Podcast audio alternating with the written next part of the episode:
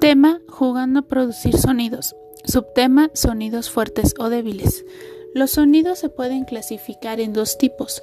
Sonidos graves, que pueden ser como el sonido de un bajo.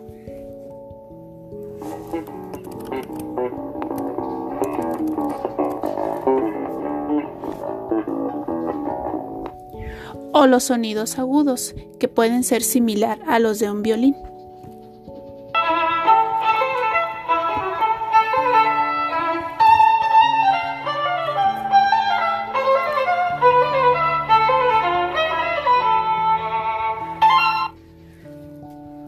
A continuación se te presentarán cuatro sonidos y tendrás que escribirlos en tu página 76 de tu libro Conocimiento del Medio. Trata de cerrar los ojos e identificar los siguientes sonidos.